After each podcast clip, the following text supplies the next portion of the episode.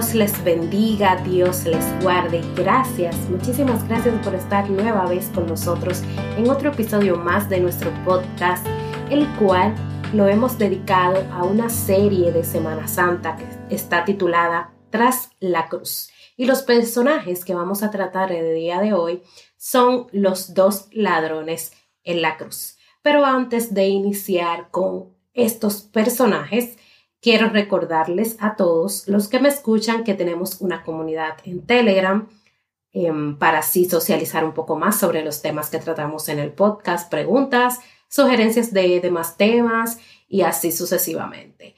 Voy a dejar aquí el link en la caja de descripción para que usted se pueda unir si así lo desea. Pues sin más preámbulos, vamos a tratar sobre el tema en cuestión. Quizás usted se pregunte, ¿por qué vamos a tratar sobre los dos ladrones en la cruz? Si son ladrones. Bueno, como le dije en el episodio anterior que hablamos sobre Simón de Sirene, que aunque fue un personaje que tuvo una corta trascendencia en la historia de el camino de Jesús a la cruz del Calvario, igual estos personajes no tienen tanta trascendencia o se habla de ellos muy poco en toda la historia, pero yo creo que todos los personajes o todos los pedacitos de, las historias de la Biblia que nos puedan dejar una enseñanza, es bueno tratarlo. Yo creo que todo nos es de provecho cuando leemos la Biblia, hasta lo que creemos que no. Todo tiene provecho en la Biblia. Solamente hay que escudriñarlo, buscar qué podemos sacarle de beneficio a eso que estamos estudiando. Y por eso he querido traer estos dos personajes. Quizás sea un poquito contraproducente hablar sobre los ladrones en la cruz en vez de hablar de Jesús, pero como ellos tuvieron ese contacto con él, yo sé que le vamos a sacar provecho a esta historia. Y empiezo diciendo que, como sabemos, no Jesús no fue crucificado solo, fue crucificado con dos personas más uno a su derecha y otro a su izquierda. Estos fueron los que denominamos en, como se describe en la Biblia, en los evangelios. En uno se le denomina ladrones, en otro se le denomina malhechores, pero en Lucas específicamente se habla de la, de la conversación que ellos tuvieron con Jesús en la cruz. En Mateo y Marcos también se menciona y en Juan se declara que a ellos eh, se les quebró las piernas, pero que a Jesús no. Entonces, en los cuatro evangelios podemos ver que se menciona. En Mateo en 27, 38, en Marcos 15, 27, en Juan 19, 31, en Lucas 23 en adelante. En cada uno de los evangelios hablamos de estos dos ladrones en la cruz. Pero, ¿qué podemos decir de estos dos malhechores de estas dos personas que fueron crucificadas con Jesús. Bueno, la Biblia en sí no especifica eh, cómo se llamaban, quiénes eran más a profundidad, qué hechos tan profundamente habían cometidos. Otros teólogos que estuve investigando dicen que uno se llama Tito y el otro eh, Dumarco. Eso ya en otros, en otros escritos de otros tipo de, de teologías y libros que, entre ellos están los apócrifos, pero ya eso es un poquito más entrando a teología. En el Evangelio árabe dicen que uno se llamó Tito y el otro Dumarco. Al buen ladrón dice que se le llamó Dimas y que nació un 25 de marzo, que tenía una posada y que robaba a los ricos, pero que a los pobres los financiaba. Pero eso ya es otra de, en otros tipos de teología y escritos que uno puede investigar y encuentra estas teorías que hacen los teólogos que escudriñan estos temas y demás. Al mal ladrón se le, se le acusaba de hacer gestas y revueltas como tipo de reverdía de las personas que eran los directivos en esas épocas y que por eso se le encarceló. Pero no vamos a profundizar tanto en la teología de estos dos personajes porque realmente no podemos certificar que esto sea totalmente cierto, o sea, que todas estas especulaciones o historias que se marcan por personas que son más escudriñados en, esta, en este tema puedan, puedan certificar 100% de que esto sea así. Por eso no quiero entrar en este tema, pero sí quiero entrar directamente a la historia de estos dos personajes con Jesús. O sea, quiero entrar a la conversación que ellos tuvieron con Jesús y también quiero especificar qué podemos aprender de estos dos personajes, de, esta historia de, del buen ladrón, del mal ladrón, de estos dos ladrones que fueron crucificados. Podemos recordar que cuando estuvieron con Jesús, cuando fueron crucificados con Jesús, estos dos ladrones, hay dos diferencias entre ellos.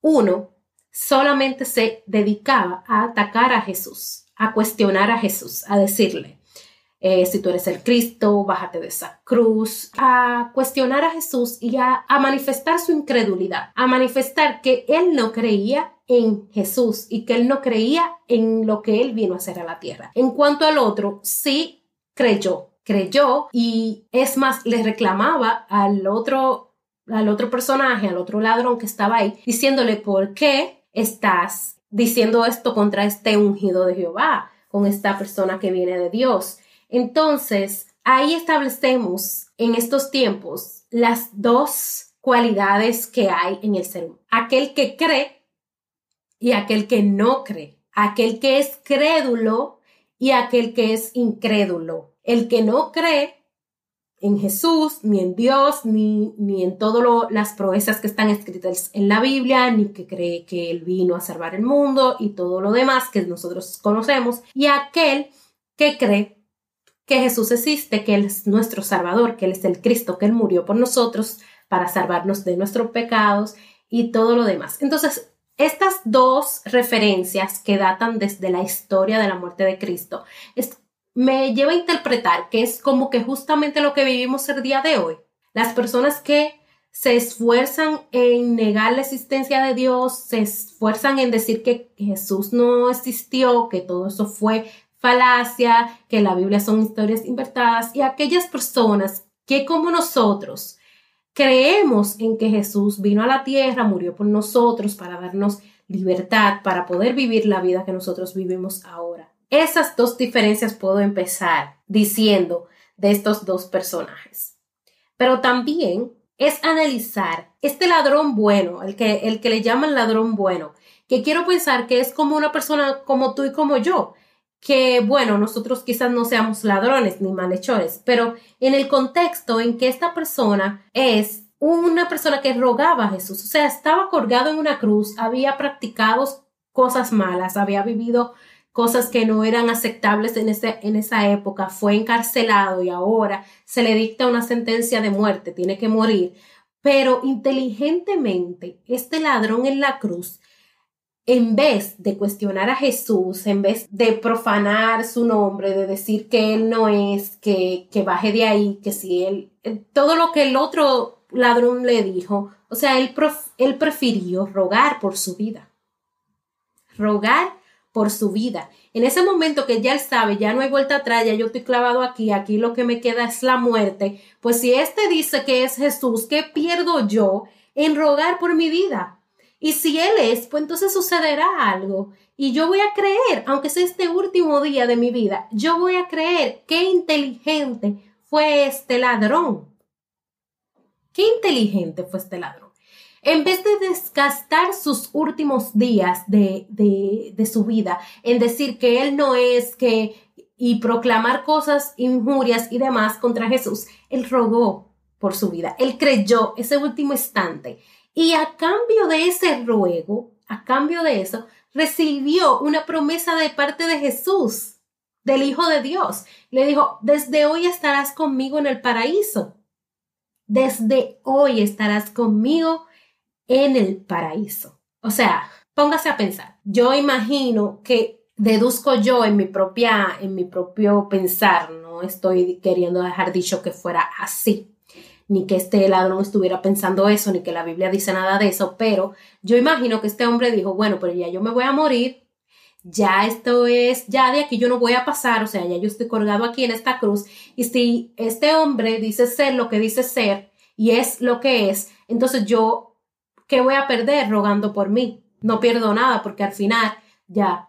Entonces es a poco, por eso que me encanta cuando la Biblia dice, si tuvieses fe como un grano de mostaza, que ese hombre no tenía fe como una montaña, si tuvieses fe como un grano de mostaza. Y le dirías, estos montes, muévete, se moverán. Eso dice la Biblia. Y este hombre quizás no tuvo esa fe tan grande como una montaña. Y quizás tampoco tuviese la fe de un grano de mostaza, o quizás se fue como un grano de mostaza. Pero ¿qué, ¿qué le proporcionó esa fe? Que él estuviese hoy en el paraíso dicho por el propio Jesús. Y esto es lo que me maravilla de, de, esta historia, de estos dos personajes, porque me lleva a la reflexión de qué persona yo soy en estos momentos. Yo soy el ladrón incrédulo o el ladrón crédulo, o cuando estamos pasando por alguna dificultad. Que, que, vemos que ya que estamos encerrados en cuatro paredes, que ya no hay solución, que no hay una puerta de salida, que todo es concreto, por adelante, por atrás, por el medio, por los lados. Todo es concreto, no hay ninguna ventanita, no hay ninguna luz, no hay, no hay una puerta que uno pueda decir, voy a salir de esta. Y en este momento, ¿quiénes somos? Somos el ladrón incrédulo que, que vamos a decir, porque a mí, porque esto me está pasando a mí, yo no me lo merezco, porque está pasando tantas cosas en mi vida, yo, yo no, yo estaba haciendo esto bien, esto, esto bien, esto bien, o vamos a ser el otro ladrón que vamos a utilizar nuestra fe, aunque sea como un granito de mostaza, para rogar, para creer que algo diferente puede pasar, que una puerta, aunque sea en el techo, se va a abrir y vamos a poder salir. Sí, en momentos de dificultad, en momentos donde hay incertidumbre, en momentos que no sabemos qué hacer, es difícil, entendible. Pero estas dos personas estaban en la misma situación. Los dos ladrones estaban en la misma situación que Jesús. Estaban colgados en una cruz, estaban clavados en una cruz, estaban los tres en la misma posición para morir. Los tres estaban para morir. Pero ¿qué pasa? Que uno decidió perder el tiempo, sus últimos suspiros de la vida, de su vida que le quedaba, en acusar a Jesús. Y el otro utilizó el último momentico que le quedaba de suspiro de vida en rogar por su vida. Y bendición para él estaba al lado de, Jesús, el Hijo de Dios, el que podía cambiar las cosas. Y nosotros, y nosotros, no tenemos que esperar que tengamos el último suspiro de nuestra vida para nosotros clamar, para nosotros utilizar nuestra fe. ¿Por qué? Porque ya tenemos a Jesús de nuestro lado, ya Él murió por nosotros, Él perdonó nuestros pecados, Él él hizo ese sacrificio en la cruz justamente para que nosotros pudiéramos entrar al Padre y clamar a Él directamente y no necesitar un sacrificio o un sacerdote que hiciera un sacrificio en el altar para expiar nuestros pecados. Él murió justamente para que se abolieran todos esos sacrificios en el altar y que nosotros tuviéramos acceso a Él y a clamar a Él y a pedir por nuestras vidas directamente hacia el Padre. Y además de eso, tener un abogado al lado del Padre que clame por nosotros, que abogue por nosotros, que ruegue por nosotros, que se preocupe por nosotros. Porque justamente Jesús vino a vivir la vida de un ser humano siendo 100% Dios, 100% hombre, para que saber todos los trayectos que iba a pasar el ser humano, todo lo que iba a vivir un ser humano en su propia carne, para que cuando él estuviese en, en el Padre, él puede decirle a Dios, Padre, estos son mis hijos, yo morí por ellos, yo los amo. Y rogar por nosotros. Y aún en la misma cruz, si usted lee la historia de la muerte de Jesús, Él rogó por nosotros. Entonces, ¿qué enseñanza me dejan estos dos ladrones en la cruz? Hay dos posiciones en la vida, hay dos caminos en la vida. Está el camino de creer en Jesús de creer en Dios, de acercarnos a Jesús para que nos lleve al Padre, o está el camino de no creer en Jesús, no acercarnos a Dios y vivir en ignorancia a Dios, o sea, no creer en Dios, vivir totalmente apartados de Él y darle la espalda. Es, en estas dos posiciones estaban estos dos ladrones. Uno escogió un camino y el otro escogió otro camino.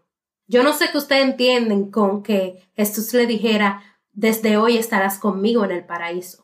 Si Jesús viene ahora mismo y me dice, desde hoy estarás conmigo en el paraíso, yo le digo, sí, Señor, yo quiero irme al paraíso contigo. Porque esa es una oportunidad que nadie, nadie, estoy seguro, nadie rechazaría.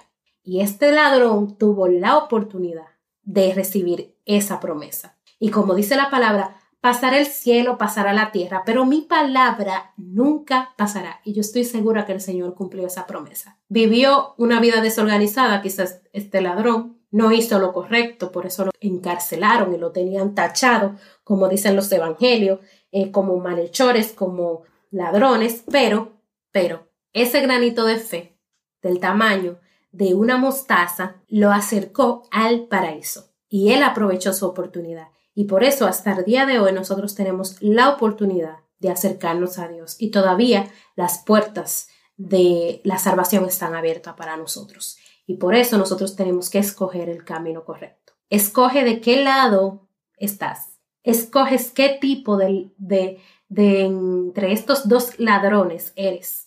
¿Eres el ladrón que aceptó que Jesús era Jesús? ¿O eres el ladrón que al aún hasta morir, fue incrédulo. Nosotros tenemos ese libre albedrío de aceptar y de escoger qué camino vamos a tomar, esperando de que siempre escojamos el camino correcto. Espero que esto, esta reflexión entre esta historia de estos dos ladrones haya traído a tu corazón un poco de esperanza y si aún no has escogido qué camino vas a elegir, puedas a través de esta enseñanza escoger el camino correcto. Como siempre te digo, Cristo te ama y te quiere salvar.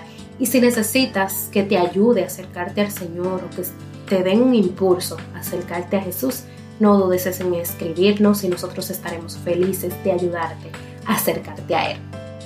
Todos los sábados traemos un nuevo tema edificante para ti. Si quieres escribirnos, Cualquier pregunta, duda o comentario puedes hacerlo a través de nuestras redes sociales en Instagram y en Facebook como de todos podcast. Estemos pendientes al próximo sábado que traemos otro tema edificante en cuanto a esta serie tras la cruz. Dios te bendiga, Dios te guarde.